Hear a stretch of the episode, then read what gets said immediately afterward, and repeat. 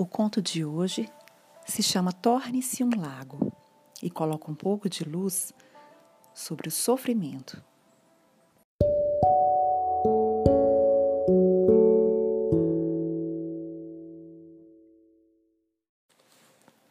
Um velho mestre pediu a um jovem triste que colocasse uma mão cheia de sal em um copo d'água e bebesse.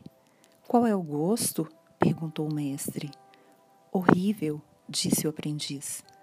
O mestre sorriu e pediu ao jovem que pegasse outra mão cheia de sal para jogá-lo num lago ali perto.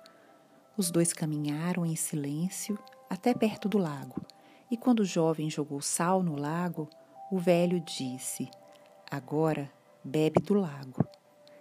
Enquanto a água escorria do queixo do jovem, o mestre perguntou: Qual é o gosto? Bom, disse o aprendiz. Você sente o gosto do sal? perguntou o mestre. Não, disse o jovem. O mestre então sentou ao lado do jovem, pegou sua mão e disse: A dor da vida é puro sal, nem mais nem menos. A quantidade de dor na vida permanece a mesma, exatamente a mesma mas o tamanho da dor que se sente depende do recipiente em que for colocada. Então, quando você está sofrendo por alguma razão, a única coisa que você pode fazer é aumentar o sentido das coisas.